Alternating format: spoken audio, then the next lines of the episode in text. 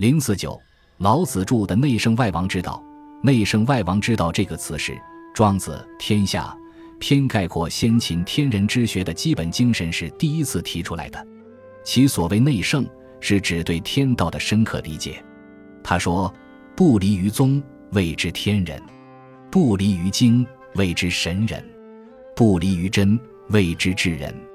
以天为宗，以德为本，以道为门，照于变化。”谓之圣人，其所谓外王，是指由天道以基于人道，包括仁义礼乐、法度名分、百官分职，以衣食为主的经济政策等等。内圣之学即所谓明于本数，外王之学即所谓细于末度。这是一门统一的、无所不包的整体性的学问。所以他说：“圣有所生，王有所成，皆源于一。”按照《天下》篇的说法。这门学问在古人那里是十分完备的。后来天下大乱，贤圣不明，道德不一。虽然诸子百家都在探索这种内圣外王之道，但是由于各执一端而不得古人之权，以致造成这门学问暗而不明、郁而不发的可悲局面。今后的任务是对他重新探索，以古代的天人之学为榜样，来建立一种全面的而不是片面的内圣外王之道。应当承认。庄子《天下》篇的这个概括是十分精辟的，而且具有普遍的适用性。尽管一些学派并未提及这个词，但是他们运思的方向和学说的宗旨都是由天道以基于人道，企图为治国平天下探索出一种最佳的内圣外王之道。司马谈的《论六家要旨》说：“一大传，天下一致而百律，同归而殊途，复阴阳，儒墨。”明法道德，此物为智者也。之所从言之易路，有省不省耳。这就是说，六家的共同支点都是为了搞好国家政治，只是考虑问题的角度不同，方法途径不同，有的把握了重点，有的不够明白。换句话说，六家学说的基本精神都是一种立足于政治的内圣外王之道。王弼的天人心意既然是继承了先秦以来的天人之学的传统，其基本精神也是如此。中国古代哲学关于内圣外王之道的讨论，就其实质而言，是对君主专制政治体制下的最佳决策思想和领导艺术的探索。这种体制把全部权力集中于君主一人之身，所有重大的决策以及如何运用权力，当然是由君主个人独断专行。为了使君主尽可能的减少失误，能够协调君臣和军民之间的各种复杂的人际关系，保持整个国家政治局面的稳定，君主应该掌握一套行之有效的决策思想和领导艺术，否则就会产生危机，破坏平衡。这种决策思想和领导艺术就是所谓内圣外王之道。在中国历史上，除了秦始皇统治的一段极为短暂的时期外，内圣外王之道一直是天下之公器，可以由并不掌握权力的哲学家们去自由讨论。尽管君主个人大都不按照哲学家们的意见办事，往往是拒谏是非、一意孤行，把国家政治搞得一团糟，但站在高层次思考的哲学家们仍然是从封建社会的整体利益出发，把内圣外王之道当做一门独立的学问来研究。这种研究是对实际政治的一种超越，总的目的是针对着实际政治的弊端进行批判和调整。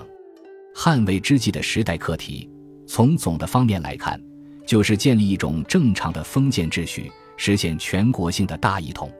当时兴起的诸子之学，围绕着时代课题，提出了各种各样的政治谋略和方法措施，实际上也是对内圣外王之道的一种探索。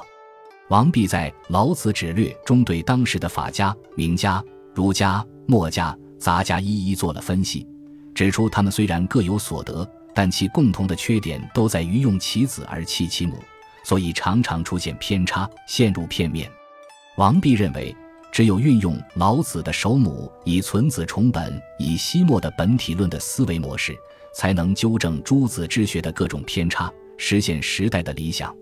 由此可以看出，王弼的《老子著》其运思的方向和学说的宗旨，是企图通过有无体用之辩，为当时的人们提供一种全面的内圣外王之道。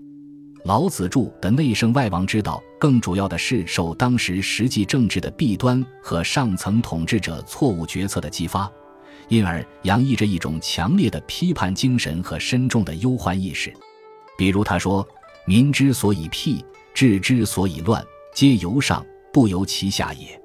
民从上也。”老子著七十五章：理其清净，行其躁欲，弃其谦厚，任其威权。则勿扰而民辟，威不能复之民；民不能堪其威，则上下大溃矣。天诛将至。老子著七十二章。曹魏政治的指导思想是法家的民法之治，而不是儒家的明教之治。因此，王弼的批判虽然也涉及明教之治的流弊，但是重点是放在民法之治上。当年曹操为了加强自己的军事政治实力。营建一个绝对专制系统，大力推行民法之治。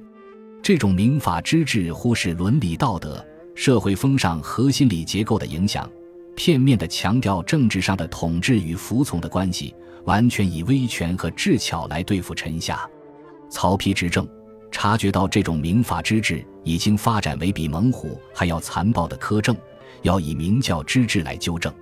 曹睿也认识到法令滋章。犯者弥多，刑罚愈重，而坚不可止，应以儒学为本。但是，由于民法之治的指导思想是和绝对专制系统的政权结构紧密联系在一起的，多年来已形成一种顽固的传统，所以曹魏政治从曹丕开始一直是摇摆不定，特别在曹睿执政期间表现得更加突出。曹睿本人表面上度量宽宏，优礼大臣。骨子里大权独揽，正有己出；口头上捐除苛法，务从宽简，实际上用法深重，滥施刑赏，因此经常出现手段与目的、主观动机和客观效果之间的矛盾。加上刚愎人性，不顾民生疾苦，连年用兵，大兴土木，追求奢华，干了一系列不得人心的事。青龙井出之际，火胎一伏。王弼分析时弊。认为，如果不做根本的调整，而只是抓住一些枝节现象，并不能解决问题。王弼反复比较了两种不同的政治以及两种不同的决策思想，指出一种是正确的，另一种是错误的。老子五十八章：其政闷闷，其民淳淳；其政察察，其民缺缺。王弼注说：言善之政者，无形无名无事无政可举，闷闷然。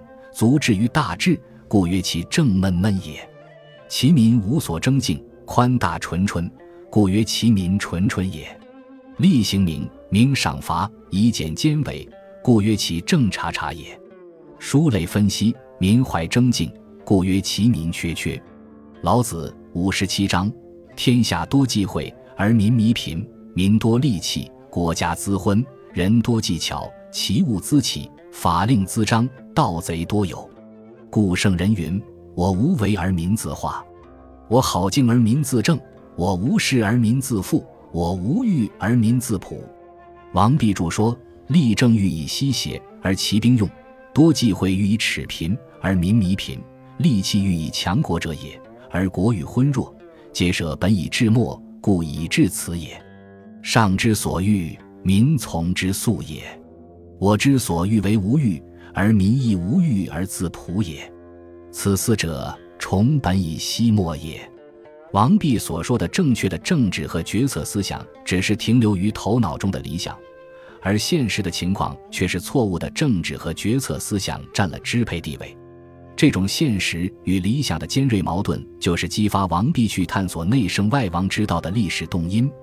而他的一套系统的谋略思想也完全是根据这一对矛盾而展开的。王弼激烈批评当时统治者所推行的民法之治，这种民法之治强调以治治国，行书用名以察奸伪，严刑峻法镇压异己。王弼认为，这是国家的最大的祸害，也是政治的最大的失败。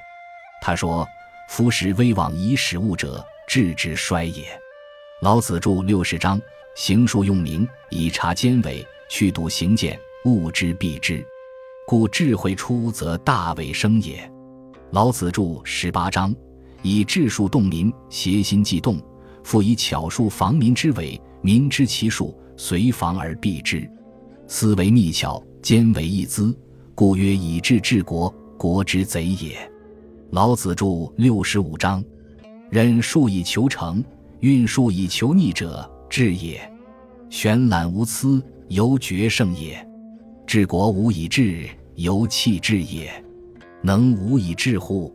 则民不辟而国治之也。老子著十章，王弼进一步分析这种民法之治。其结果必将是事与愿违，适得其反。因为民法之治以巩固君主的专制权力为目的，但是却采用一种舍本以治末的愚蠢方法，不信任所有的臣民，把他们统统当作敌人，严加防范。这就使自己陷入绝对孤立的地位，加强了人们的冲突意识，促使千万人与己为敌。如果再以严刑峻法进行镇压，就会造成天下大乱。君主的专制权力也就岌岌可危了。他说：“夫以明察物，物亦敬以其明蔽之；以不信求物，物亦敬以其不信应之。夫天下之心不必同，其所应不敢易，则莫肯用其情矣。甚矣！害之大也，莫大于用其名矣。夫任治则人与之讼，任利则人与之争。治不出于人而利乎宋地。”则穷矣，力不出于人而力乎争地，则危矣。未有能使人无用其智力于己者也。如此，则己以一敌人，而人以千万敌己也。若乃多其法网，繁其刑罚，塞其径路，攻其幽宅，则万物失其自然，百姓丧其手足，鸟乱于上，鱼乱于下。老子著四十九章。明教之治是根据儒家的一套宗法伦理规范证明定分，以此来引导和制约人们的行为。